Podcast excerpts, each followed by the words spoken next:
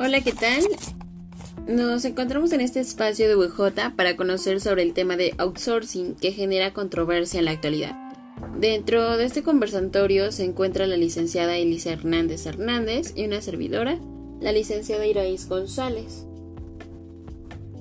Efectivamente, licenciada, hablaremos sobre el outsourcing. En este espacio conoceremos su concepto, las ventajas y las desventajas que presenta y se da una opinión existencia en la cual presenta beneficios o debe eliminarse esta manera de contratación. El motivo de este debate es a raíz de los últimos acontecimientos en el país por el presidente Andrés Manuel López Obrador, el cual presentó una reforma el 12 de noviembre. Tiene la finalidad de combatir la defraudación fiscal y que afecta a los trabajadores. Dicho lo anterior, comenzaremos con un concepto general que del outsourcing, que es la subcontratación de terceros para hacer cargo de actividades complementarias a una actividad principal. Concuerdo contigo, licenciada. Es buscar reducir la carga de trabajos, todos internamente en la empresa, para escalar alcance, productividad y las metas de la empresa. Las ventajas que presentan los trabajadores son las prestaciones de ley, la productividad es más rentable que contratar a trabajadores. Esto provoca una nueva difusión de imagen de la organización. Se optimizan los tiempos de entrega y calidad, lo que favorece el desarrollo de la empresa. Se construyen relaciones comerciales y corporativas. Permíteme interrumpirte, licenciada Elisa. Eh, pero aquí también hay efectos terribles, como por ejemplo el que depende de terceros en términos de innovación, incluso económicos. Esto podría generar costos posteriormente acompañado a que las prestaciones no son bien remuneradas a comparación de la contratación directa de la empresa. Aunado a ello, la desventaja de nuestra nuestras protecciones de datos, el proveedor de servicios puede tener el acceso a datos confidenciales a la empresa, a una reintegración integración costosa, aparte de, que el sueldo y el salario obviamente no sea en fechas establecidas, exista atrasos y entre otras cosas. Los costes altos no hay ya que por eso estás recurriendo al outsourcing, estás buscando economizar.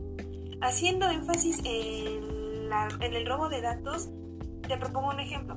Imagina que un día decides no continuar ocupando a la empresa que te ayuda con un servicio Ahora tu plantilla laboral está, está desactualizada. Debes capacitarla y para eso debes tener tiempo y la implementación es costosa. Otra, otra desventaja es nuestra protección de, de, nuestra protección de datos que bien. Como te digo, está de confidencialidad. Mm. Ok, de acuerdo a lo mencionado, hace referencias positivas. Cabe mencionar que varias empresas deciden ocupar este intermediario de terceros para la contratación con una menor remuneración, pero ¿qué tan viable es por parte de los, de los trabajadores? ¿De qué manera les beneficia?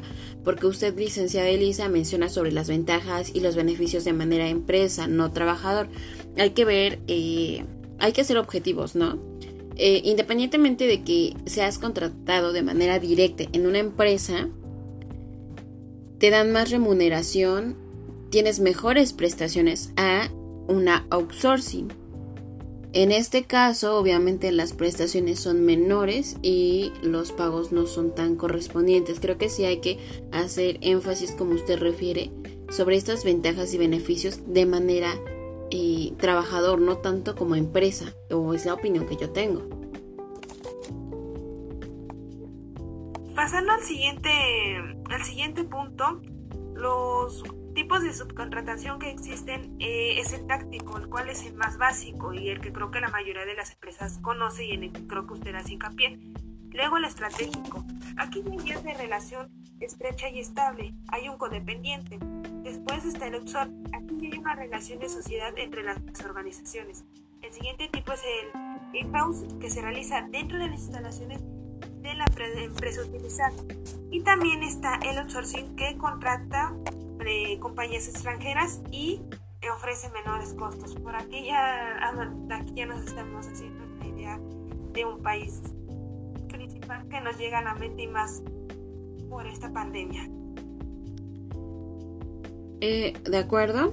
Dentro de esa información que usted refiere, Eh, entiendo que la subcontratación es de figura legal, pero tocando el tema de reforma hay irregularidades, por ejemplo la subcontratación del personal, ya que se pone en beneficio de otra, de otra y aparte los escenarios de corrupción. Sí, de hecho aquí hay un dato. La iniciativa privada y la Asociación Mexicana de Empresas de Capital Humano podrán al gobierno crear la figura de servicio temporal de personal de experiencia a la provisión de subcontratación y que dicha contratación temporal proceda en actividad en preponderantes de las empresas y aunado no sean para servicios especiales. Eh, entiendo la parte eh, licenciada, sin embargo mi opinión sigue siendo la negativa, ya que el outsourcing eh, o por parte del outsourcing, el trabajador es menos beneficiado en cada reforma y en este caso solamente se busca beneficiar a las empresas a través de estrategias fiscales, sin considerar la relación que se existe entre trabajador y patrón. Sí, considero que debe haber más regulaciones y contratar servicios de terceros. Eh, esta práctica no está mal, como todo está, es una figura vista por la ley y está jurídicamente respaldada. La forma es de, es de regularlo y en cierto punto coincido con, con la reforma del presidente, ya que es como cualquier uso que se le da a las cosas. Eh, podrá ser un uso legal, pero éticamente y jurídicamente ya empiezan a haber roces se empieza a suscitarse situaciones de como de evasión de impuestos o eludir los impuestos. Y como bien, como bien lo estamos analizando en este espacio, cada quien tiene puntos distintos dependiendo de qué lado se posiciona. Yo lo veo desde el punto de la empresa y desde el lado gubernamental. Y claro, contadora, también no hay que olvidar a los trabajadores como es su postura. Claro, más que nada, licenciada, es como que hacer énfasis en la parte humana, eh, también cuidar los recursos humanos que tenemos dentro de las empresas, porque como usted refiere, ok, existen tantos beneficios en cuestión de outsourcing, de empresas y todo, pero también se les olvida cuidar la parte humana y obviamente no no hacen las prestaciones correspondientes, al contrario, creo que se limitan con la finalidad de eh, tener costos elevados, hacer a lo mejor eh, evitar tantos gastos que a lo mejor la misma empresa, ya sea directa o en outsourcing, pues pueda considerarlos como un gasto. Sí, y quizás sea en la, en la parte en la que se tenga que trabajar más.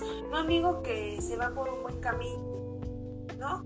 Las reformas van encaminadas creo que a ese punto. Quizás más adelante se logre perspectiva que propone hacer más énfasis al trabajador. Por el momento se está trabajando en la estructura fiscal. Sin ella no se tienen los soportes la parte de la economía del país. Más que nada también las regulaciones como tal, ¿no? Son, son, son las contribuciones y esperemos que en un futuro avance estas reformas hacia el bien del trabajador. Efectivamente. Exactamente, digo, es un ganar-ganar, tanto parte empresa, parte outsourcing, así como también eh, de parte del trabajador, y más que nada porque también existen outsourcing fantasmas, y ha habido existido mucha información irregular ante este tipo de situaciones, por lo cual sí es importante que se regulice, se de manera inmediata y que obviamente beneficie a los trabajadores, porque de alguna manera todos estamos en esa parte, en el punto de trabajador y no empleador, lamentablemente. Sí, mencionamos hace rato, cada, quien va, eh, va a defender su, su postura, coloquialmente su trinchera. Yo del lado de la empresa, usted del lado del trabajador, pero como lo, lo, mencioné antes, esperemos que esto sea un gran paso hacia el reconocimiento de los derechos de los trabajadores. Efectivamente, es un gusto poder compartir la información, licenciada Elisa. Eh, en este caso sí hay mucha información y en tema de outsourcing y que obviamente pues cada persona tiene un punto de vista diferente, alguna opinión, algún argumento y como usted refiere, dependiendo de qué lado se encuentre uno, del lado empresa o del lado trabajador. Así es, contadora. Un gusto poder compartir este espacio y de intercambiar puntos de vista y esperando que esto, este proyecto que inicia en México sea de gran beneficio y que sea un ganar-ganar efectivo. Muchas gracias. Hasta luego.